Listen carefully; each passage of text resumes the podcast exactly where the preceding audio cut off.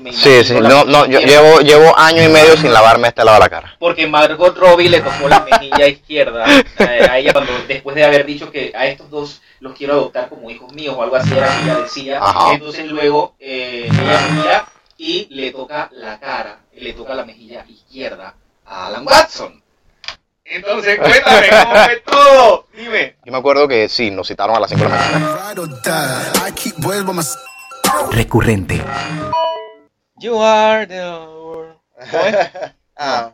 We are the world. We are the children. We are the ones who make a brighter day, so let's start giving. There's a choice we're making. We're saving our own lives.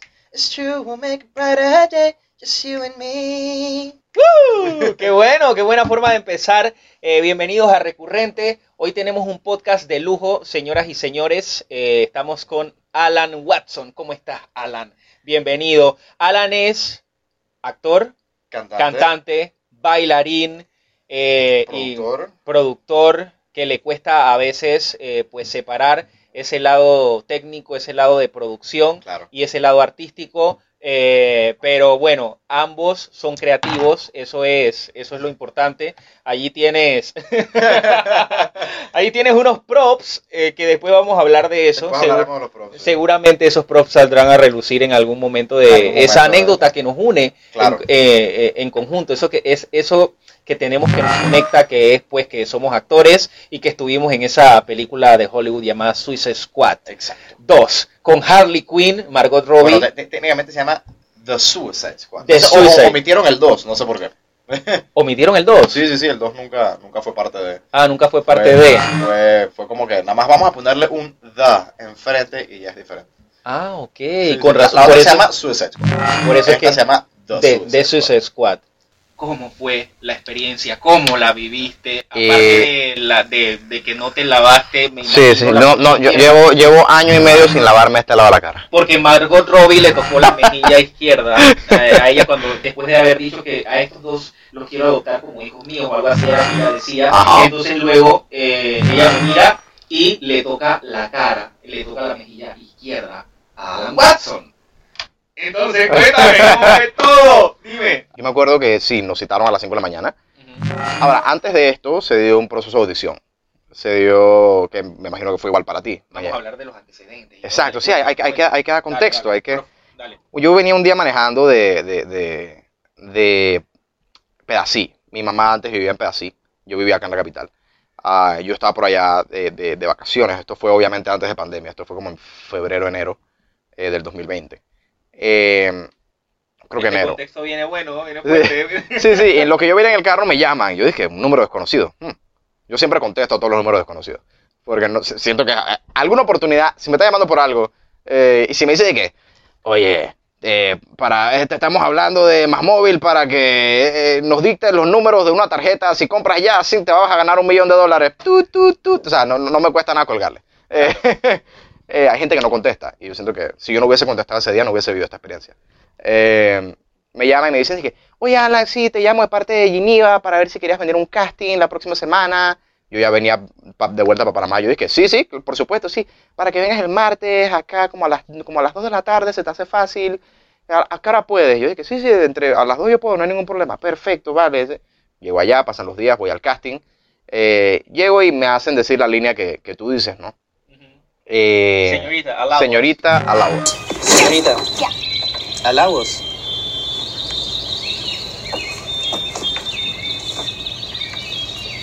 Ah, o sea que tú vas a ser Dorman number one. Ah, Yo, yo ok. audicioné para, yo audicioné para la línea, ¿no? Ajá, Eh, en fin, después me cuenta Iniva que, que, digo, no, obviamente me dieron el, no me dieron la línea, ajá. pero que me eligieron a mí para hacer o- el otro Dorman, ¿no? Que querían dos. Y que James me, me, me, me- me seleccionó a mí directamente el director, ¿no? Ajá. No sé que si, si me lo dijo para, para yo sentirme mejor o, o si es verdad, o nunca sabré. A mí, me, Pero- a mí me dijeron lo mismo también, Sí, que, me había seleccionado el... el- Quizá, quizá algo, algo entre la diferencia de, de acentos nuestros, quizá tú tienes algo más en, en- en tu acento que para él hacía más clic con el lugar y, y las personas que habitan el lugar. eh, que, que- Puerto Maltís. Eh. Yo sonaba más isleño de Puerto Maltís. quizás sí. Señorita, Halagos. Ah, sí. Probablemente. Quizás es eso. eh, Porque eh, yo, yo, yo recuerdo que mi audición yo lo traté de decir con muy buen inglés. Porque, digo, con, con, con mi mejor. No traté de machacar mi inglés. Porque yo, yo, yo, yo, tengo, yo, yo tengo un buen inglés. Entonces, eh, ese fue ¿Me como estás que. diciendo que mi inglés es machucado? No. No, no, no, no, no, no te, no te he escuchado hablar tanto inglés, nada más el señorita Laos, y diría que es, es, es bueno. Señorita. Halagos. Y bueno, en fin, yo llego allá, eh, recuerdo que llego a donde fue el, el, el catering a las 5 de la mañana, ¿no? Ya después del proceso de audición, fuimos, me... Yo no sé si puedo mostrar esto.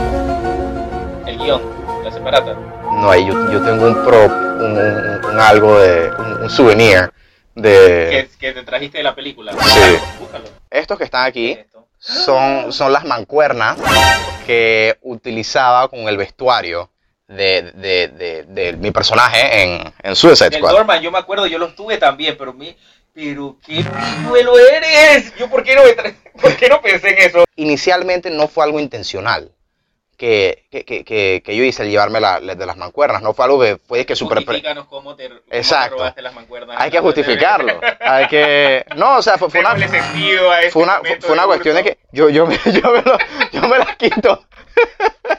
yo me las quito y me las pongo en el bolsillo del pantalón que no es mío. Igual me las tenía que quitar, ¿no? Eh, y en lo que me las quito y cuestión, eh, yo me las pide el, el- el muchacho de, de- de- de- de producción, de vestuario. ajá. de vestuario, ¿no? Y yo veo esta mesa donde hay un montón de, de mancuernas. Y yo pienso, yo puse las mías ahí. Y les doy las que están en, en- en- en la mesa. Yo es que, ahí están. El man va y las pone en una bolsita y las pone con mi saco y demás. Y yo tengo que, que quitarme entonces el pantalón. En lo que yo me estoy quitando el pantalón ya que y, y- y demás, yo siento que tengo algo en el bolsillo. Yo es que será algo mío. Y cuando veo, ah, yo puse las mancuernas aquí. Pero ya se las di a él. O sea que si yo tengo estas mancuernas aquí y ya se las di a él, él va a pensar que yo ya entregué mis mancuernas. Claro. Y fue en ese momento que tuve ese, e- ese disque. Bueno, digo, Ya están aquí. ya están aquí. No. Bueno, eh, y me la llevé. Eh, no, no- no, no fue como que algo que yo estaba disque que me llevo. Eh, Claro, no Fue- fue, intencional. fue intencional, eh, no ex- fue exacto. intencional. Digo, a cierto punto sí, porque pu- pude haber dicho simplemente volver a entregar, pero Claro. ah, es una experiencia de una vez en la vida que, que- que- que uno nunca sabe cuándo se repite. Eh, entonces ¿Qué sí. carajo me llevo la mancuerna? Exacto, ya estaban en mi bolsillo, eh, fueron las que yo usé y ya había entregado otras. No sé quién habrá sido el, el- el que quedó mocho. eh, pero Me hubiera ¿cuál? gustado que me pasara eso por la mente y yo llevarme mis mancuernas. Lo hubiera hecho. ¿Por qué no me dijiste nada? Ah, no sé.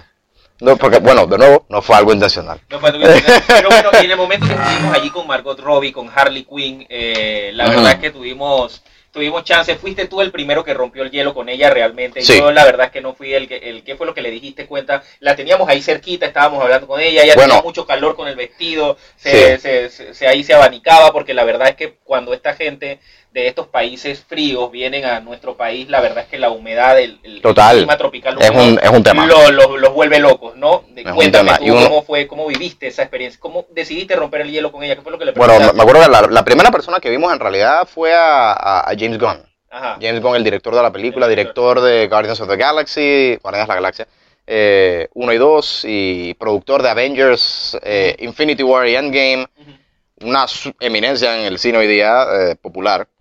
Eh, lo, vi, lo vi y eso fue que, ¡ah! Eh, y, y bueno, súper emocionado. Y luego de eso sale esta, eh, eh, lo conocimos, lo saludamos, todo súper chévere, yo como que, big fan, Alan, a pleasure. Eh, tratando de componerme, pero por dentro yo dije, ¡ah! Y, y- y bueno, ajá. Y en eso sale esta figura, en una túnica plateada, con- totalmente cubierta, con su capucha y todo lo demás. Y ahí fue donde yo me acuerdo que yo te hice a ti, dije, Llegó.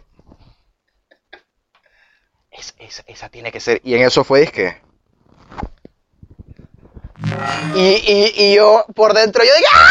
¡ay! La viste en cámara lenta. La, la vi en cámara lenta. O sea, yo viví. Ese fue un, un momento de película tan. eh, jamás se me va a olvidar. Es una cuestión. Nada más el, el- el verla. Fue, fue, fue como que súper, súper impactante. Esta persona que yo he visto por tantos años en varias películas eh, y que interpreta un súper papel por el cual, el cual a mí me encanta, estaba ahí, a metros de mí. Yo dije, wow. esto es impresionante. Era como ver un unicornio. Además Ah, que estaba guapa con ese vestido rojo. Él totalmente, totalmente. Una de las mujeres más hermosas de este planeta. Eh, Que te tocó la mejilla que izquierda. me tocó la mejilla izquierda.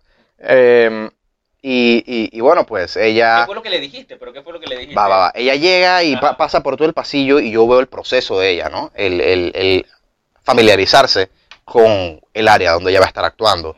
Ella solita primero, eh, ¿no? Llega hasta donde nosotros, nos pasa al lado. Yo como que, contente, no seas imbécil.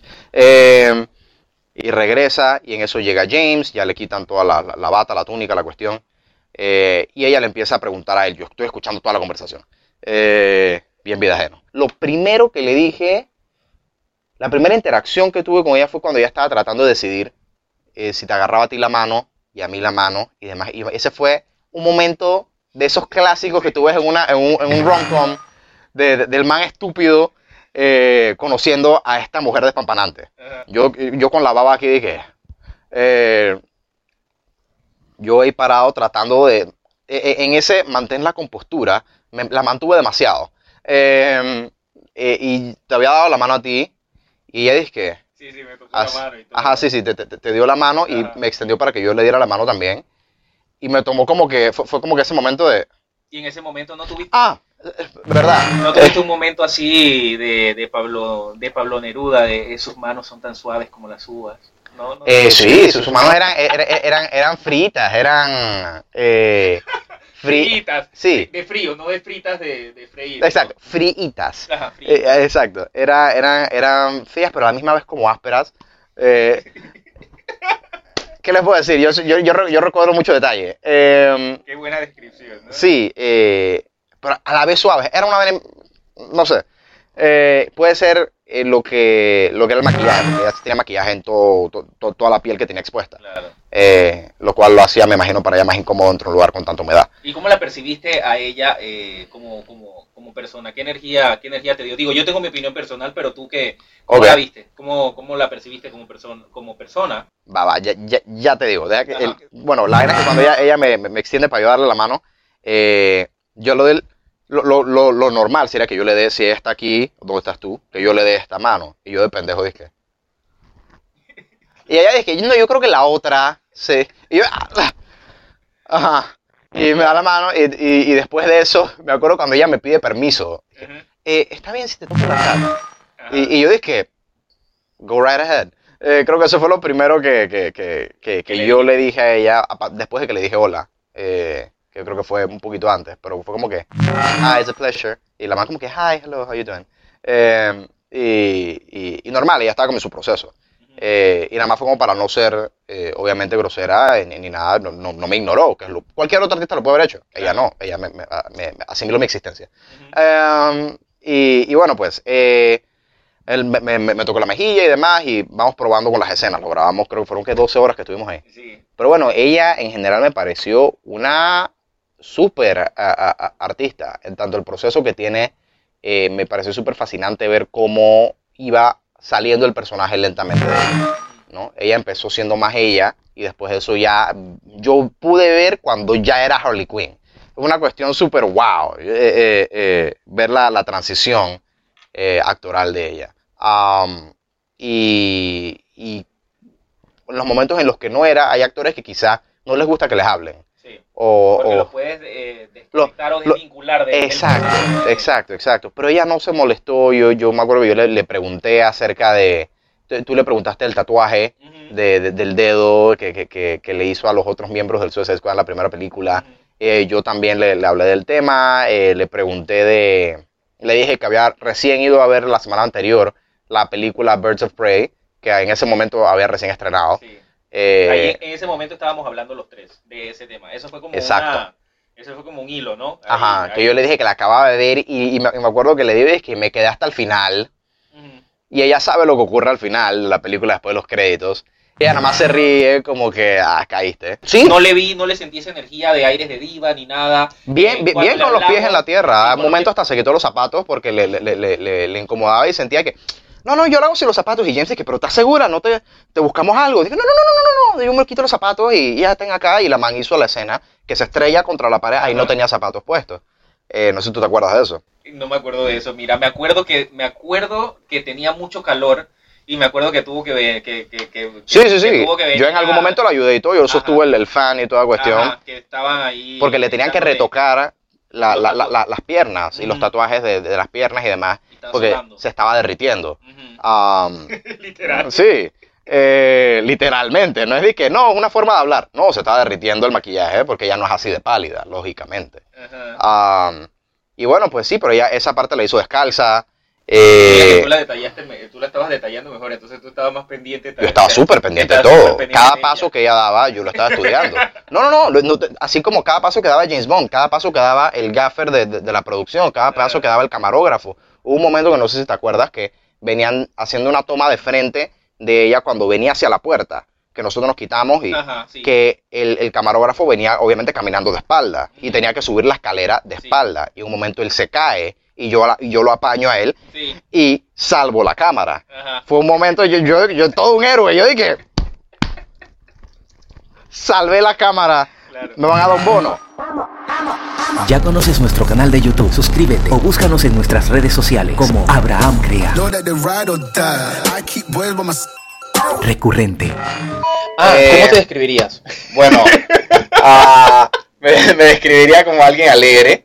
Eh, siento yo que es mi deber eh, llevar entretenimiento a las personas, hacer a las personas un poquito más felices de lo que eran ayer o hace cinco minutos, no importa, si es por 1%, si es por 2%, es mi, mi, mi deber en mi vida en general. Siempre lo, lo- lo he visto así desde, digamos que la última década para acá. Eh, eh, es quien soy yo y es, es mi propósito de estar aquí en, la- en- en- en este planeta. Si hay algo de lo que de lo que te tuvieses que sentir orgulloso eh, en la vida, de algún logro, ¿qué sería? Eh, orgulloso ¿De qué te sientes orgulloso que has hecho, que has dicho, mira, lo he hecho bien? mi independencia, ¿Sí? sí. Mi, mi independencia total de, de- de- de- cualquier eh, eh, de cualquier persona. En realidad yo no necesito de, nadie para ser para ser yo y para, para, para existir. No, no hace falta de nadie. Tú te independizaste de, tu familia desde muy temprana edad, ¿verdad? ¿A qué edad eh, conseguiste tu casa? Bueno, porque tienes tu propia casa, saliste de, de- de tu hogar desde muy temprano, ¿no? Exacto. Sí, sí, digo. Con esa es- independencia te refieres. Mira Sí. qué curioso, porque yo pensé que me ibas, que tu respuesta iba a ser lo cual está mal de mi parte, porque ya estaba como, no creando un juicio de valor, pero sí eh, eh, pensé que me ibas a contestar algo relacionado eh, con, con- con tu pasión, con tu arte, con tu trabajo, y sin embargo me contestas algo personal, o sea, has dicho mi independencia, Sí. es de lo que te sientes orgulloso. ¿Por Sí. qué? Eh, considero yo que está particularmente en Panamá, digo, en, en todo el mundo, pero no, siento que en- particularmente en Panamá está todo este tema de... de- de- yo, yo escucho muchas veces a gente de otras generaciones hablar eh, de, de que no porque la familia de él tiene plata Y, y- y demás. Y, y mi, mi respuesta a eso es, ¿y? Si, si se supone que tú te tienes que valer por lo que tú haces y por lo que tú logras. Yo, yo no me cuelgo de lo que más nadie ha hecho. Yo no me cuelgo de, de- de- de- los logros de, mi mamá o de, o de mi papá o de quien sea. Yo no, yo no vivo de ellos. No, no, y, y- y siento que así es como debería de ser. Pero eh, eh, eh, es algo de lo que yo me siento orgulloso porque es- he visto eh, gente con la que yo he trabajado o no, y, no estoy diciendo que esto esté mal. Eh, siempre yo sé que yo puedo contar con mi mamá y mi papá y yo los quiero muchísimo y sé que siempre me van a dar la mano en caso de que yo lo necesite, eh, pero el no necesitarlo es la parte de lo, de lo que yo estoy orgulloso. De, haber podido valerme yo de mi arte y, y- de hacer lo que a mí me gusta, lo- lo- lo que a mí me gusta en día a día, es, es de lo que yo estoy más orgulloso. Tienes 24 años y te lograste independizar 18. a los 18. Ajá. Pero fue por, eh, por decisión, por necesidad. Eh, por- por- ¿qué, eh, qué te motivó? ¿Qué te impulsó a hacer eso? Bueno, yo eh, se presentó esta oportunidad ah, en la que en la que mi mamá como profesora ella se fue a, a- dar clases eh, de Oxford School en una nueva sucursal que, abrió- que abrió en el, en el interior, ¿no? Yo no quería ir al interior, así que no fui y me quedé acá. es, es literalmente así, de- así de sencillo, ¿no? Yo busqué un lugar, yo abro encuentro 24 y es que algún lugar tiene que haber accesible eh, entre algún precio razonable y están alquilando este cuarto eh, por eh, detrás del Teatro en Círculo. Eh, y ahí fue donde me mudé. Mi mejor amigo Walter, de quien en algún momento te, te comentaré nuevamente. El Alan del futuro. Habla hablará, del futuro. me hablará de En eso. algún Ahora está- momento saldrá a relucir el tema de Walter. Ah, él me, me ayuda a mudarme a- a- al, al- al otro eh, al otro lugar, ¿no? Dentro de... Es que está bastante cerca, vive en Argentina eh, con mi mamá en ese entonces. eh, y de ahí me mudé entonces a través del Teatro en Círculo. Ah, y, sí, fue, fue mi primer, la primera vez que viví solo. Estuve ahí por un par de meses. Recién graduado, ¿no? 18, ya estaba Ajá, graduado. Sí, sí. Recién, recién sí, ya había terminado escuela ya. Y, ¿Y económicamente cómo, cómo, cómo Bueno, te empezaste sí. a valer? ¿Por ti mismo o, te- o recibías alguna ayuda de tus papás? Recibía una, una ayuda parcial de, de, de- de- mi papá y de mi mamá. eh, eh, a mi mamá no le gusta que yo revele cosas así, detalles íntimos, y además solo se va a molestar que diga cualquier cosa de esta, pero sorry, mother, en realidad tú sabes que a mí no, no, no, no, no, no me, Claro, no me importa. fluye, fluye. Ah, el, el, el tema, el- mi vida privada, porque yo soy más público que cualquier cosa. Eh, eh, sí, mi papá me ayudaba con el súper eh, y mi mamá me ayudaba con la mitad de la renta eh, y el resto yo tenía que ver cómo eh, surgía, ¿no? Y yo dentro de todo no, nunca quise entregarme a la, a la regularidad de, de estar en un trabajo monótono eh, de, de, de 7 a, a 5 a, un 9 to 5 como le dicen más bien. Nine to Eh, five, con un eh, horario establecido. Exacto, un horario establecido, cuadrado todo el tiempo. Mi, lo divertido, siento yo que la manera en la que yo más me divierto y la manera en la que más soy feliz es porque ningún día es igual a otro. Ningún día es igual a otro. Y eso es lo que es más divertido. Hay- Puede haber un día en el que yo me tenga que despertar a las 4 de la mañana y ya que era una producción, ayudar en algo, a grabar algo, lo, que- lo que sea. Así como hay días en los que me despierto a la 1 de la tarde y, y no pasa nada. Hay días que, en los que me acuesto a las 3 de la mañana. Hay, y, y- y hay días en los que quizás estoy un poquito más, más eh, cansado porque vengo de un show, de hacer algo yo en, en tarima. Y, y bueno, me acuesto un poquito más temprano. O tengo una edición con la que tengo que cumplir, como hoy que tenía que cumplir algo de, de- de- de- de ediciones. Y bueno, ya las entregué. Eh, lo trabajé temprano en la mañana, cuestión que no siempre hago. Eh, pero hoy era necesario porque la entrega era hoy. Entonces yo me puse temprano en la mañana a trabajar eso y ¡pam! Entonces el día de hoy fue distinto al de ayer, porque ayer yo Claro. me desperté a la 1. Eh, venía de, de varios días de doble función de Rock of Ages y lógicamente eso tiene repercusión en mi cuerpo, al igual que también tuve un show de Michael Jackson el, el- el- el domingo, Ajá. que tuve el show de Michael Jackson y las doble función de, de, de- de- de Rock of Ages. Ah, no, espérate, domingo fue una función. Pero Ajá. venía el día anterior que era doble función y viernes doble función. Entonces ya tenía el cuerpo que, que- que estaba pidiendo perdón. Eh, y digo, si- siempre saco el tiempo para ver mis series y mis cosas eh, que, que- que me gustan. Ahorita estuve viendo Dexter, una serie que me encanta. Ah, Eh, que va a salir una nueva temporada. el asesino serial. Va a salir una nueva temporada, así que la volví a ver completa. Ajá. La, la última vez que la vi fue cuando se acabó, en el 2013, por allá, 2014. Sí. Ah, no sabía que, que habían vuelto a Va- va- traer todavía, Dexter. todavía no. re- estrena el. el yo haciendo publicidad aquí. No, no, no importa. estrena el, el 12 de, de- Creo que el 12 de noviembre. 12 o 9 de noviembre, una cosa así. Sé que es en noviembre. Wow. Y- Estrena una, una, una temporada limitada. Se llama Dexter New Blood. Eh, Wow, y son los mismos actores, Sí. evidentemente. Sí, sí, sí. Hay que verla porque la verdad es que... A mí me encanta, me encanta. Me fascina el- la, la- la psicología del- de, de la serie en sí, particularmente las primeras cuatro temporadas. Ajá. Después de ahí todo el, el- el writing del mismo show se, se, se vuelve un poquito iffy y pudo haber sido mejor, pero igual, lo que sí estaba fatal es el final. Por eso es que están haciendo esta nueva temporada como para enmendar ese final terrible que tuvo la, la serie original. Ahí si quieres ponle loop, ponle repetir una y otra vez Ay. para que el productor... Ah, ah ok. no me había dado ok. cuenta, no me había dado cuenta. No me había dado cuenta. Si se dan cuenta, él está, Repeat. él está poniéndole ahí, eh, dándole clic al mouse porque evidentemente su No, parte sino que se abrieron otras cosas acá. y eh. se abrieron otras cosas personales, privadas. No, no, no particularmente, sino que cuando, cuando abrí esta cuestión se abrió un enlace de algo de Michael Jackson. Bueno, te fue, te fue muy difícil, eh, ya, ya, ya cambiando así, bueno, no tan radicalmente, pero siguiendo el hilo de lo que, estaba, de lo que estabas conversando, te fue muy difícil lograr esa independencia económica.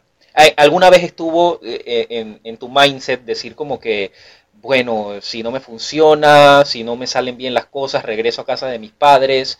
Eh, o sea, ¿cómo, cómo realmente El no decides, cómo decides tener, eh, crear tu propia empresa y valerte por ti mismo? O sea, ¿de dónde sale esa, de dónde sale esa motivación y, y- y esa, esa idea, ese, ese mindset? Bueno, eh, la primera vez que me acuerdo que, que alguien le dio valor a mi trabajo, que siento que es lo más importante. Hay gente que en realidad no le da valor a lo que hace. Eh, y es algo súper importante. Cada cosa que uno hace tiene un valor. Cada segundo que tú pasas de tu día haciendo algo más por alguien más, tiene valor. Y, y- y- hay, hay gente que dice que, pero no, es que era un favor, eso igual no me cuesta nada. No, tú estás dando tiempo, tú estás dejando de vivir tú por hacer algo por alguien más. Claro. Eh, eh, más claro que eso no puede estar. Tú estás parando tu vida. O sea, el tiempo que yo pude haber, eh, le pude haber dedicado a pasar tiempo con mi papá, o con mi abuelo, eh, eh, o, o con mi mamá, o con mis hermanas, o con mi hermano, ah, lo estoy dejando para yo dedicarme a hacer algo que estoy trabajando por ti. El hecho de que tú me estés quitando a mí media hora, una hora de mi existir en este plano eh, en el que estamos viviendo, representa algo que yo tengo que ganar de, Claro. de regreso. O sea, yo te estoy dando a ti de mi existir. ¿Me, me explico? es algo que la gente no, y y yo lo, yo lo pongo en términos tan radicales, la gente que para Alan, tú eres tan extremista. Pero es que si no lo soy, no lo captan. Es que es verdad, sabes que eh, ligado con ese pensamiento del, del tiempo, hay un, el expresidente de Uruguay, Pepe Mujica, José Pepe Mujica, que me, enca- me, me- me encanta su manera de, de pensar. Es como un viejito filósofo eh, sabio. Miyagi, Mr. Miyagi. Sí, sí, sí, del siglo XXI, una especie de Yoda, algo así. Eh, la verdad, y, y- y él hablaba de, de ese, de ese significado del tiempo, y él decía que, él decía que el tiempo se gasta Ajá. y que uno no podía eh, y que uno no podía gastar el tiempo de vida que a ti te queda para perder libertad porque eso es eh, decía él que eso era miserable y que uno de, y, que, y que cuando uno compra algo cuando uno compra algo en esta sociedad de consumo que, que nos hemos inventado eh, porque bueno porque la economía tiene que crecer y si la economía claro. no crece es una tragedia pero una pero nos hemos creado una sociedad de consumo superfluo y que realmente cuando tú o yo compramos algo no lo estamos comprando con dinero sino lo estamos comprando con el tiempo de vida que tuvimos que gastar para obtener ese dinero Sí. entonces es Sí, una es- cosa profunda y brutal que cuando yo escuché ese pensamiento Es- digo Es una nueva forma de ver la frase el tiempo es dinero. "Hmm, claro Eh, eh, eh, sí O sea, no. Alguna gente se lo toma muy literal. El tiempo es dinero.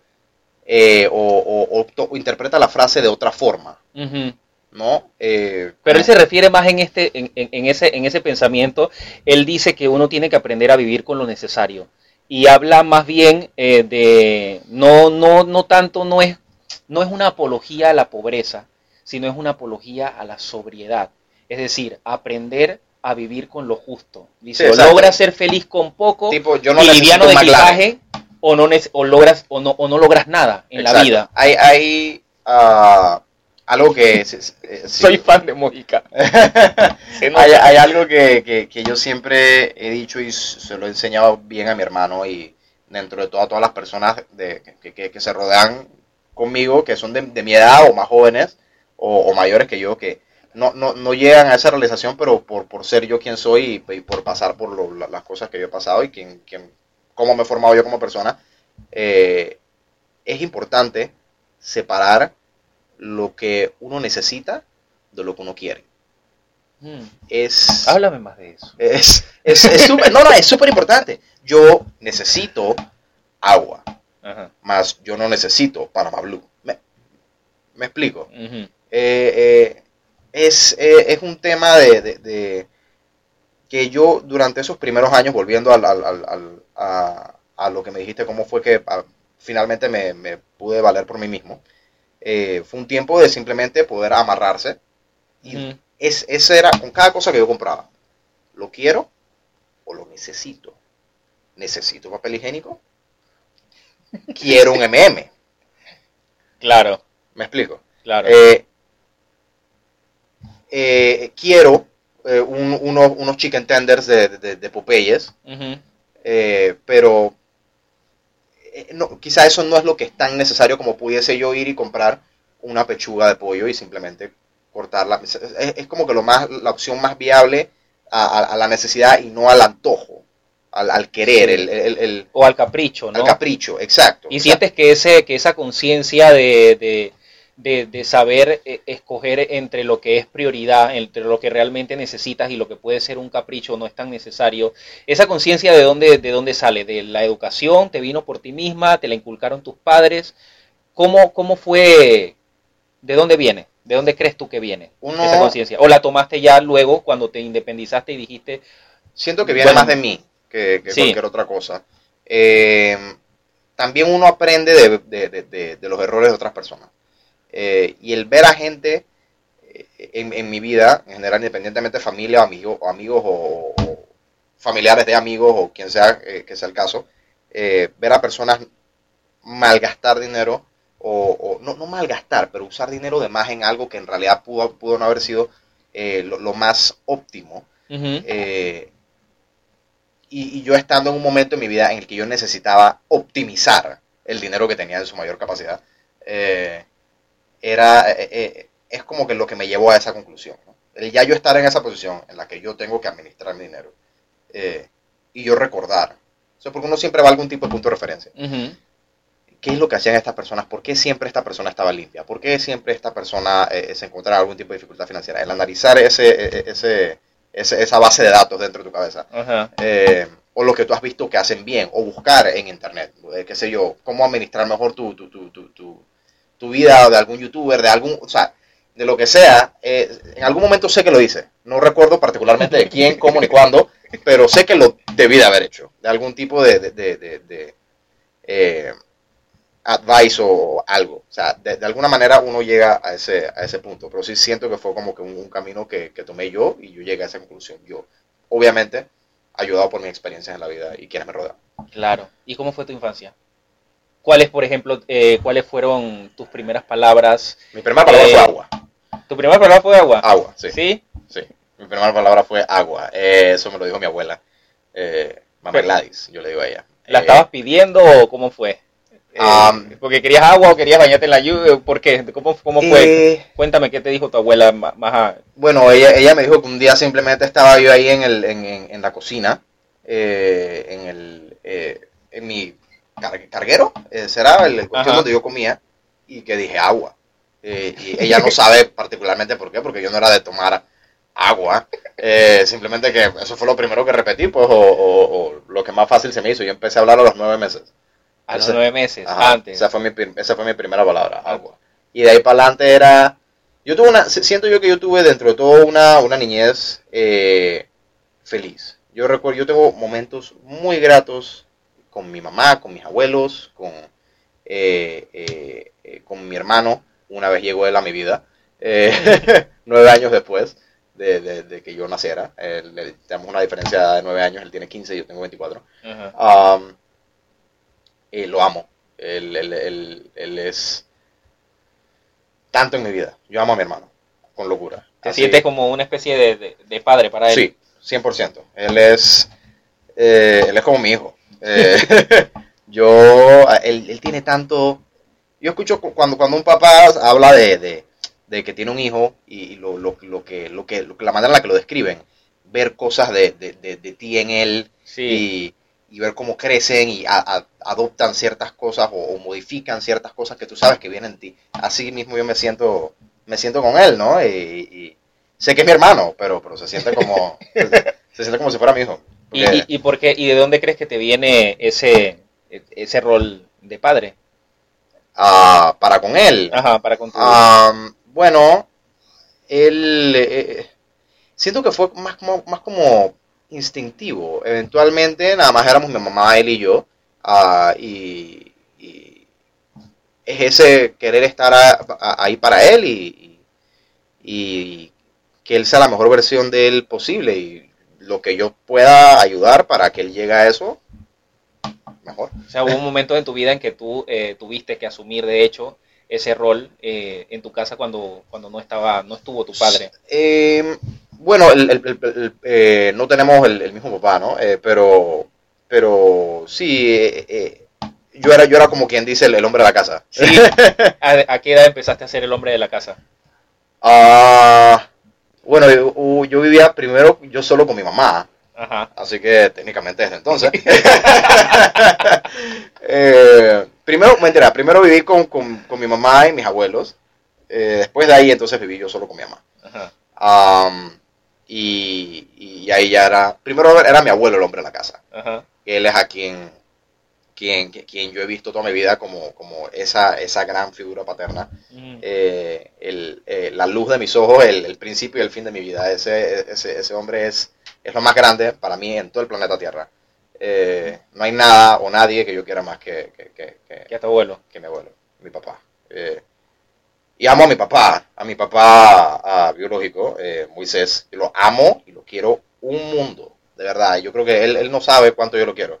Eh, eh, y si, si, si llegas a ver este video, yo te amo, papá, te quiero muchísimo. Y yo no tengo eh, eh, eh, eh, eh, ninguna pena de decirlo, de decirlo así. Entonces, que a veces hay, hay como que ese, esa cuestión. Lo he sentido tanto de mi abuelo como de mi papá, como que no dicen tan tanto el, el te quiero o, te amo porque es como que algo de la generación anterior que no, no se dice tanto, se siente extraño. Claro, no es, es, es, es una es una consecuencia del machismo, de la Sí, cultura machista, sí, ¿no? se puede- se puede en la que vivían, ¿no? Y, y quizás están muriendo de amor o- y, y con ganas Sí. de expresarlo, pero no es la for- no era la manera, ¿no? Eh, Quizá. Y esta generación quizás, Quizá, ¿no? Y entonces tu, tu papá estuvo ausente.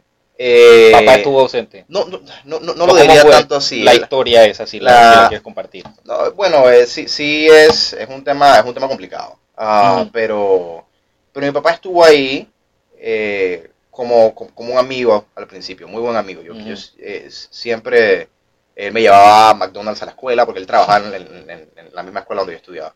Ah, me llevaba a McDonald's a la escuela o, o hacía algo. eh, en ese sentido, yo sabía quién era él eh, en un inicio, pero, pero no, no sabía que era mi papá. Y eventualmente Mm. me enteró que era mi papá. eh, y fue como que, oh, wow, por eso nos parecemos tanto. Me recuerdo que eso fue lo primero que dije Sí. en el momento. ¿A qué, edad que- tenías cuando te diste cuenta de eso? O sea, cuando te Eh, enteraste de que era tu papá. Pude haber tenido unos seis años. Seis años. como, como unos seis años que, que me dijeron que este, este es tu papá. Y sí, seis años, sí. Eh, y yo- y la- me acuerdo que lo primero que pasó por mi cabeza y lo, lo primero que, que, que- que dije fue, eso explica el parecido. Eh, fue, fue como que, da, lógico. Um, y, y bueno, sí, mi papá, mi papá ha estado eh, ahí para mí, él me regaló esta, tengo una bicicleta que no, no sale en cámara, pero me regaló esta bicicleta en, en- en Navidad, él estuvo ahí en mi cumpleaños eh, hace poco, lógicamente no he podido verlo tan seguido como, como me gustaría por temas de pandemia y, y- y demás, ¿no? Eh, él, él, eh, él no vive tan cerca de mí, pero, pero sí, lo, lo vi en estos días, él está ahorita mismo trabajando en una- un, nuevo, un nuevo proyecto, que no sé si puedo hablar de eso aquí o no, pero, pero mejor, mejor, mejor evitar. Eh, un nuevo proyecto que, que, que pronto, de lo más seguro, ya podrán ah, saber bien, es relacionado a algo, algo escolar. Él ya no está trabajando en la escuela en la que yo estaba, así que ahora hay un nuevo proyecto escolar en el que él está formando parte. Ah, ok. Se encarga, eh, o sea, ambos, tanto tu papá como tu, tu mamá, padre y madre, ellos están en el ámbito de las escuelas, ¿no? Exacto, sí. No mi, mi- mi administra mamá es mamá. profesora, exacto. Es profesora. Mi papá tiene un rol más administrativo, sí. Ah, ok.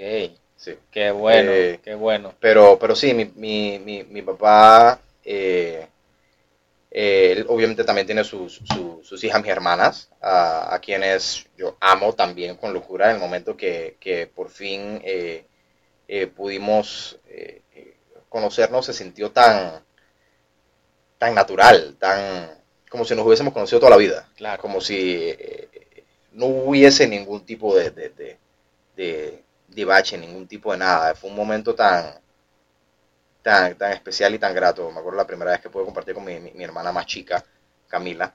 eh, yo, yo, yo lloré de, de, de- de la alegría. Yo venía en la, en la, en la parte de atrás del carro eh, y estaba hablando con ella nada más. Y hubo un momento en el que yo nada más me le quedo viendo y, y, y empiezo a llorar porque, porque eh, no... eh, era algo que yo quería bastante.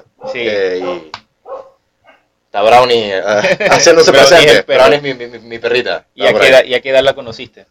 Ah, yo, yo podía tener eh, 10 17, 10 17, 16 años, creo yo. Creo yo esto, sí, sí, 10 17, porque esto fue cuando yo estaba en onceavo grado, antes de, antes de yo ser graduando en la escuela. Eh, y bueno, las conocí a las dos, eh, Alessandra un poquito más grande y mi, mi hermana menor, eh, la más chiquita. Am, y sí, pues eh, fue, fue una, una gran alegría en mi vida. Yo la- las quiero muchísimo. Eh, ya Alessandra está en la universidad y, Qué bueno. y Camila está entrando en secundaria.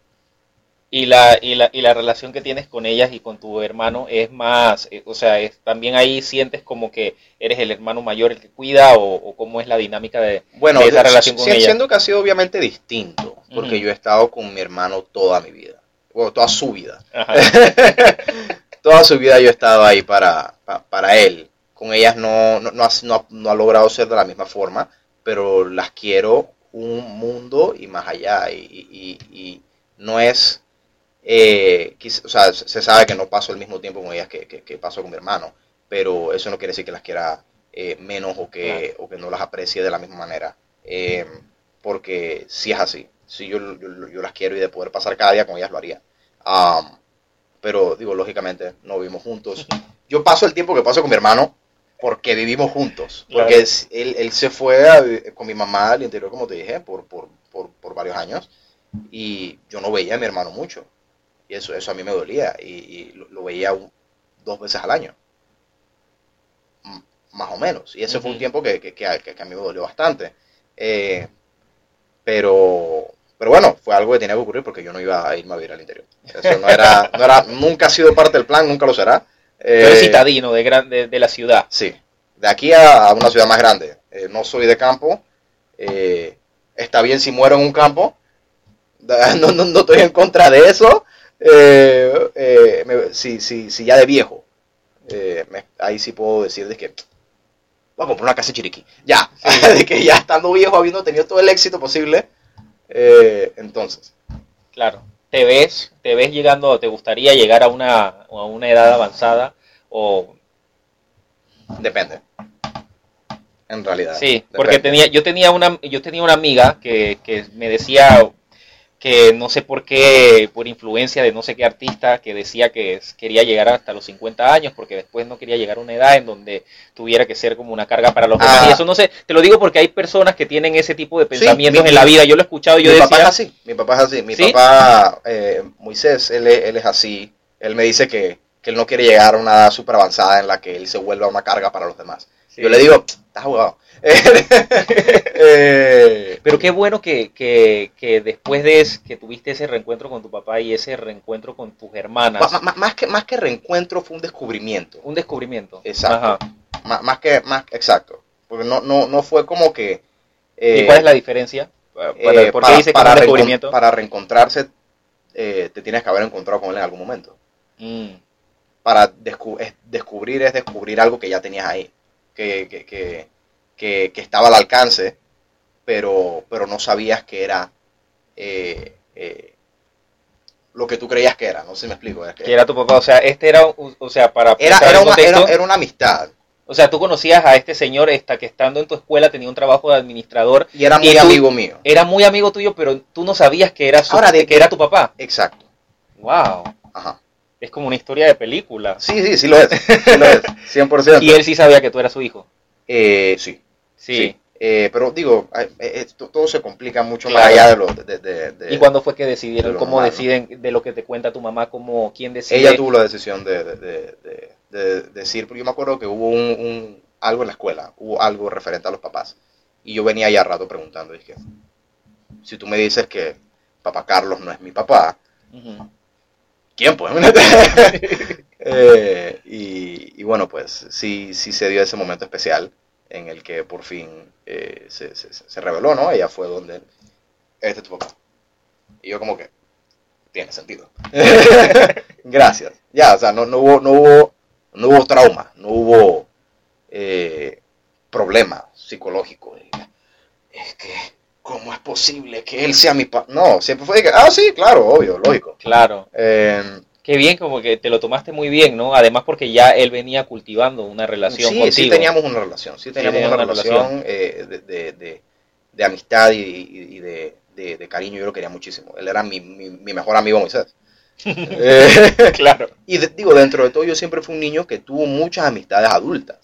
Entonces para mí no era tan extraño el concepto de... Un niño precoz, un niño prematuro. Eh, sí, se pudiese decir eh, en, en ese sentido prematuro de... de- de- Claro, en ese, en el sentido de la inteligencia y de la Sí. y, de, y- y de un niño, porque Yo- hay niños a veces que tienen como almas, almas viejas, o Sí. almas de viejos, o Siempre niños que, están con los adultos. Yo era uno de esos niños también, que me rodeaba de muchos adultos y Yo me acuerdo, yo tenía este, este amigo en la escuela que era un profesor. eh, se llama Malcolm Byers. Él falleció ya hace, hace varios años. Yo fui a su funeral y demás, y muy, muy, muy emotivo todo. Eh, y yo siempre conversaba con él, me daba algún, algún dulce o algo. ¿Cuántos años tenías? Yo podría tener entre, entre 6 a 10 años el periodo de tiempo que, que yo lo frecuentaba él bastante. Eh, un señor mayor, cincuenta y tantos cuando lo conocí. Eh, y, y era, éramos de conversar y él me, me- me hablaba de su día y yo le hablaba del mío. Y, Wow, Y- eras de esos niños ahí, sí, que- echaban en la historia, sí, toda la sí, sí, historia. sí, sí, así como te cuerda. ahorita mismo. Ajá. Tal cual, yo siento que no hay tantas diferencias aparte de lo vivido. Eh, me refiero a la forma de ser. Aparte de, de mis vivencias y lo que me ha formado a ser quien soy hoy día, la esencia de quién es Alan hoy es la misma de quién es el Alan de 5 años.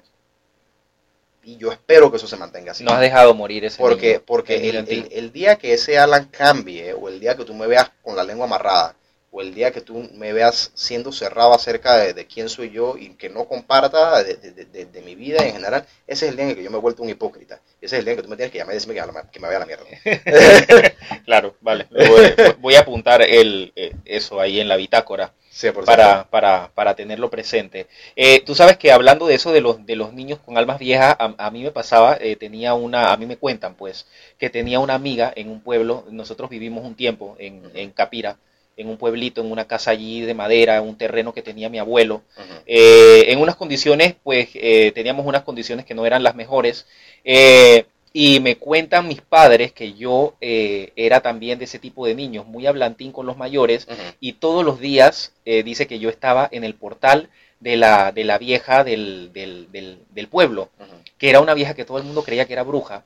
Eh, y todo el mundo le tenía miedo, nadie iba a esa casa llena de gatos, imagínate. Y el único que iba a hablar con la vieja, imagínate quién era, este que está aquí. Dice mi mamá, dice, tú estabas allá en el, en el, en el portal, en el porche de la casa de esa mujer y estaban echando cuentos ahí, yo no sé qué hablabas, pero todos los días iba para allá a conversar. Y me parece como que me siento identificado contigo en ese momento porque siento que esa, esos niños que, que, que, que suelen rodearse de adultos, que tienen almas viejas, por decirlo de alguna manera, sin querer ofender a lo que se considere que es viejo lo que sea, no, no estoy tratando de descartar nada.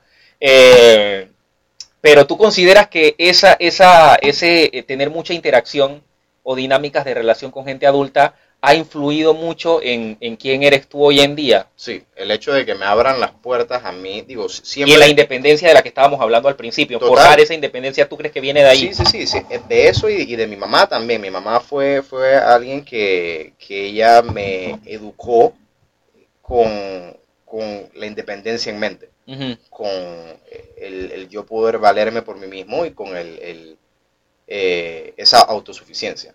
¿no? Yo- ella me, me mandaba a hacer cosas y quizá otros papás dirían, que ¿cómo te atreves a tu hijo? Dije, no, camina a la escuela, estás aquí mismo, estás en Argentina. Ya, y yo iba, obviamente no dije cuatro años, tendría yo 12, 13 años, me Claro. parece que está sensible y digo sensato el, el- el ir allá. Un mundo más seguro también, en donde Exacto. un niño podía ir caminando a la escuela. A, a mí, a mi hermana nos tocaba también ir caminando a la escuela y era, vaya y camine, o sea, y era, no, no le va a pasar nada, Y ¿no? yo, me- yo me acuerdo que a los papás de, de otros amigos le decían, eh, pero tú, ¿por qué haces eso con tu hijo? Y yo no considero que me hizo nada negativo, lo decían con un contexto negativo. ¿Cómo le haces eso a tu hijo? Y yo como que, pues, gracias, porque si no, no, no, no hubiese, no, no sería quien soy hoy. Eh, siento que todos esos peladitos, sorry por... Así llamamos en Panamá a los niños pequeños, peladitos. Eh, siento que todos los, los, los- los niños, los que los papás los tenían muy amarrados y muy, muy, no, pero es que si vas por ahí es que eso da- me da miedo, que no, no, no camines por ahí porque, no, pero es que, o sea, es, es- es- demasiado, dejen que viva, dejen que viva, Claro. porque es de- ah, con algo se tienen que estrellar. Eh, La sobreprotección, ¿no? La sobreprotección es un, es un tema que, que te hace ser una persona dependiente en su totalidad. Eh, ella, me, ella también me llevaba a mí eh, al súper, me daba, me hacía una lista, ¿no? Ella se, ella se ponía en la entrada del súper, me decía, te Alan, esta es la lista del súper, aquí está la plata, esto te tiene que alcanzar anda, busca los implementos, vas, pagas en la caja, te espero aquí. En la entrada, en la entrada del súper, ¿no? Y yo iba, papel, cosas, pancakes, listo, ajá, esto, lo otro, lo otro, ajá, ajá, ajá. Llegaba a la caja, eh, la- Los Cheerios y el, el, el, el cereal, el cornflakes. ¿Cuál Sí, es el sí, que sí. comías? Eh, bueno, me gustaba bastante los Fruit Loops. Los Fruit Loops creo que eran los, los que Fruit yo- Loops de Kellogg. Ajá. El que- Tucán. El de Tucán, sí. En- entre esos y Choco, Choco Crispies. ¿Y Captain Crunch no te gustaba? Sí. Eh. Pero Cap- Captain Crunch fue una fase más, más eh, em, eh, después de mis 10 años. Preadolescente. Ajá, no sí. preadolescente. Bueno, volvamos al... Entonces, llegaste a la caja. Esa llegaba a la caja y me recuerdo ver el- la cara de, de- de shock o de, de ¿qué hace este niño aquí? Tú vas a pagar, pero tú...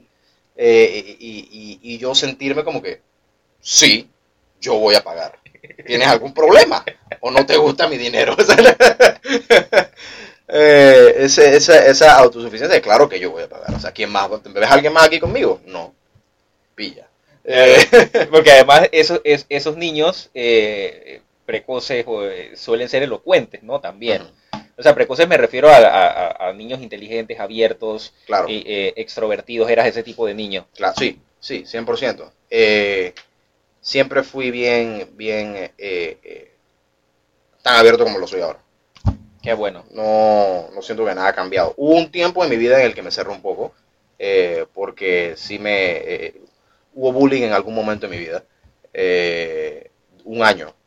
Eh, y y eso, eso como que me, me hizo ¿Y sentir qué bullying, menos- qué bullying te hacían así de, que- de que... No, que Bueno, si era feo, que Sí. si que si mi nariz es muy grande y, y que si yo eh, eh, eh, parecía vendedor de alfombra y o sea un montón de cosas que, que, que, que- me decía esto fue en primer año de, de- de secundaria que fue en el Canadian. Eh, era un salón muy reducido éramos seis estudiantes solamente entonces que que un salón de seis estudiantes todas las personas con las que estás conviviendo todo el día todos te critiquen de una u otra forma y no haya nada positivo de, de- de- de esa experiencia obviamente te afecta hasta cierto punto. Y me, Claro. tomó, me tomó un tiempo volver a recuperar algo de confianza en mí mismo. Eh, y sí siento que, que- que el, eh, el hecho de yo ser un artista y, y ser, ser tan autocrítico de mí mismo, obviamente eh, hace peor el hecho de que alguien más te, te- te- particularmente a esa edad, hoy día ya no, pero, pero particularmente a esa edad, que alguien más te diga algo acerca de ti, ¿no? Yo sabiendo quién soy hoy día y poder referir de vuelta a ese, a ese momento en, en- en mi existencia, sabiendo qué es lo que me afecta y qué es lo que no, sé por qué me afectó. Eh, eh, eh, lo bueno es poder identificarlo y poder Claro. eh, llegar a una conclusión de- del, del por qué y empezar a sanar eso, ¿no? Qué bueno, me gusta mucho esa manera de pensar. Y ya que estamos hablando de, de esto de pasado, presente, qué es lo que hay que aceptar, que hay que aprender a asumir, porque lo que no se asume no se redime. eh, yo creo mucho en esa, sí. yo creo en esa máxima. Eh, tú, eh, y tú en, en- en qué crees? Tú a, a nivel espiritual me refiero. Tú, espiritual. tú crees en Dios, no crees en Dios, cre- haces yoga, eh, te paras por las mañanas temprano, eres, no sé, ¿qué, qué haces tú? ¿En, en, en qué crees? ¿De dónde espiritualmente te sostienes? Yo creo que lo que pasa en nuestra vida y, lo, que, lo que ocurre a nuestro alrededor es todo obra nuestra. Lo, que ocurre en tu vida es, eh, es no, puedes decir que es culpa de más nadie que no sea tuya. Nadie está, eh, a menos que sea una persona literalmente que viene y te hace trabas en tu trabajo. Esa es otra cosa.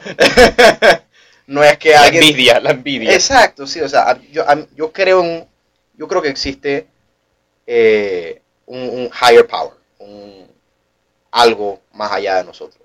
No me suscribo a ninguna religión. Es, eh, as- así lo, lo resumiría yo, ¿no? Yo siento que existe algo más allá. No siento que meta mano en nuestras vidas. Mm, O sea, se- siento que es como... es- existe este personaje eh, dentro de, de- Marvel que se llama The Watcher.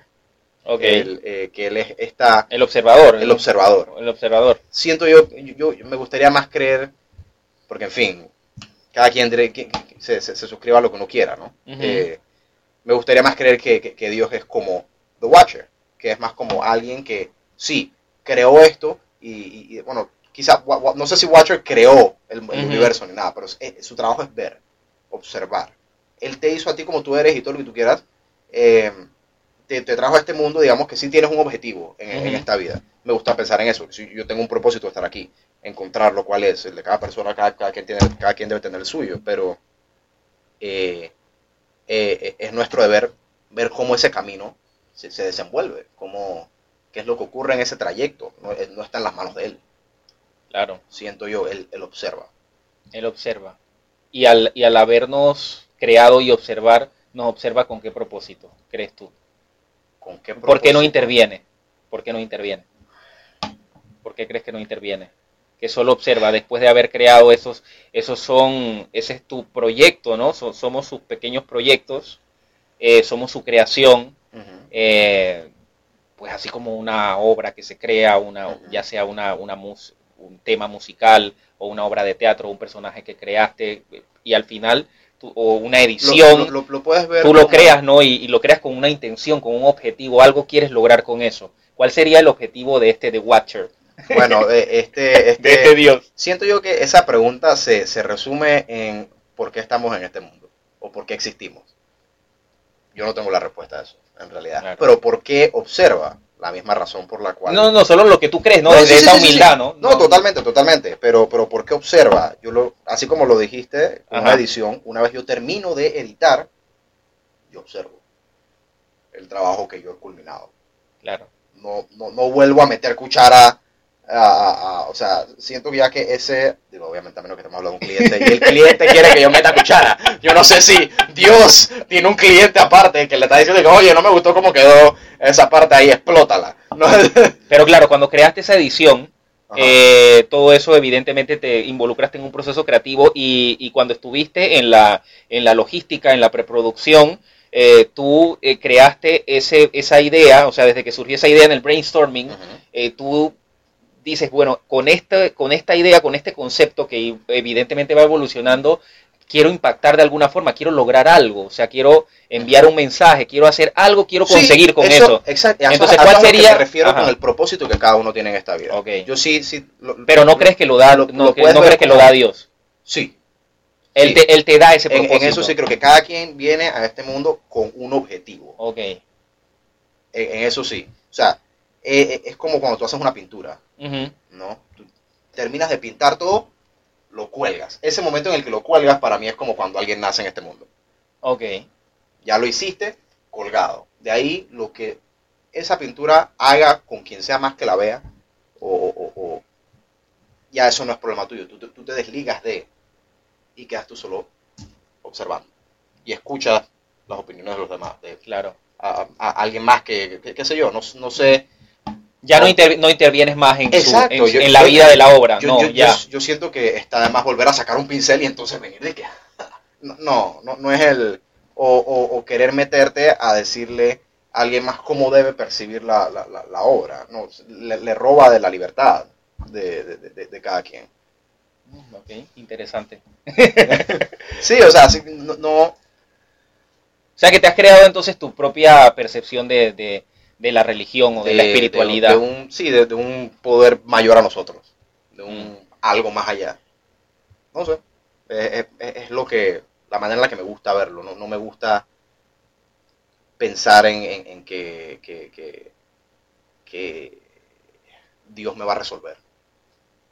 Eh, porque me parece quedarse en, en un mindset en el que no, si tú, tú tienes que tomar acción. Si tú no tomas acción, Dios no va a bajar aquí y moverte las manos. ¿Me explico? Eh, sí, lo, lo- lo- lo- lo que las personas quieren decir que, que te ilumine o, o que, que te muestre un nuevo camino, está, está bien rezar y hablar con alguien más, es, es terapéutico, es, es, es... Yo no me meto mucho en estos temas porque si- siento que son, son touchy, eh, pero, pero, pero totalmente... Pero es bueno porque cada quien tiene un punto de vista de Sí. ello y, y es válido, ¿no? Y es, y es bonito poder compartirlo eh, porque son visiones distintas y, y- yo creo personalmente, desde la humildad y desde la imperfección, que, que el escuchar eh, otro punto de vista con respecto a, a- a un tema como este tan profundo, eh, me parece que en lugar de, de- de verlo como una controversia, eh, es, es algo que te aporta, que te ayuda que te ayuda a crecer, ¿no? Sí. Sí. Es, es- es esa, siento que también mi, mi- mi punto de vista en eso tiene que ver mucho con, con- con el orgullo que yo, que yo llevo en mi independencia. No me gustaría pensar que, que todo lo que yo logro en mi vida es solamente gracias a Dios. Mm, ¿Me explico? sí, O sea, sí, Él me dio los talentos que yo tengo. Sí, Él, él- él- él- él me hizo quien soy yo como persona. Pero en fin, lo que hice yo con lo que Él me dio es lo que yo hice. ¿Me explico? Claro. Que de Y una es u tu otra responsabilidad. forma- exacto, es mi responsabilidad. Que de una u otra forma, sí, gracias a Él yo tengo esos talentos. Pero yo supe qué hacer con ellos. Eh, Es tu, es, es tu propósito descubrir cuáles son tus talentos, qué, qué es lo que tú tienes que hacer en este mundo y, y maximizarlo a, lo- a- a- a- a su mayor expresión. Es, es- eso está en cada uno. Y si no lo encuentras y simplemente eres alguien perdido, digo, sé, sé que a cada quien le llega el momento de encontrarlo. Me gustaría pensar que es tan temprano o más temprano de lo que yo encontré el mío, eh, pero sé que no, no siempre es así. Y, y a muchas personas les cuesta. eh, y demoran una vida entera en, poder saber qué es lo que, lo que era. Y hay muchos que llegan a sus 70 años y en ese momento se dan cuenta, y ¿sabes qué? Yo quería ser ebanista. Y, y- o qué sé yo, yo quería ser locutor. Qué duro enterarse a los 70 años de hacer algo que quieres y, y haber el, el resto de tu vida, haber hecho... Exacto, eso es lo que yo no quiero. Yo cada decisión que yo tomo en mi vida, yo me pregunto, cuando yo tenga 70 años, cuando yo tenga la que sea edad, y yo mire para atrás, yo voy a estar orgulloso de esa decisión que yo tomé. Yo voy a estar, voy a sonreír de, de- de- de haber hecho lo que hice. Hasta el momento la respuesta a todo lo que yo he hecho en mi vida es sí. Sí. Y así es como yo vivo mi vida. Y donde yo cambie, no les duro mucho después de eso. Bien, bien. La verdad es que ha sido muy interesante esta, esta conversación, este recurrente con Alan Watson. Eh, yo me llamo, el Michael Jackson de Yo me llamo, pero sin duda, eh, como ustedes han podido darse cuenta, una persona mucho más profunda, más allá de, de- de un personaje eh, que, no, que no es el mismo, pero que sí le ha aportado y ha influido positivamente en su vida. Así es que nada, que eh, si tuvieras que darle pues un mensaje por formalidad, yo creo que yo creo que lo voy a hacer por formalidad porque ya con la conversación que hemos tenido creo que ahí cada quien puede sacar lo que le puede lo que le puede servir y lo que le puede Totalmente. aportar. Y, y me parece, me parece importante el, el- el- disclaimer el- el hacer la, la- la salvedad.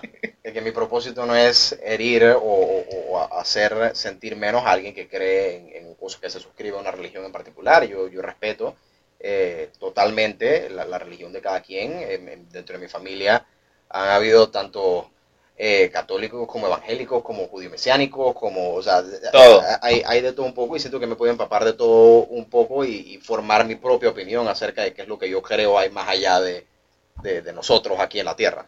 Sí, sí. Y a mí me parece que el que que, que, que las personas lo tienen bastante claro, ¿eh? A veces más claro de lo que uno de lo que uno se imagina.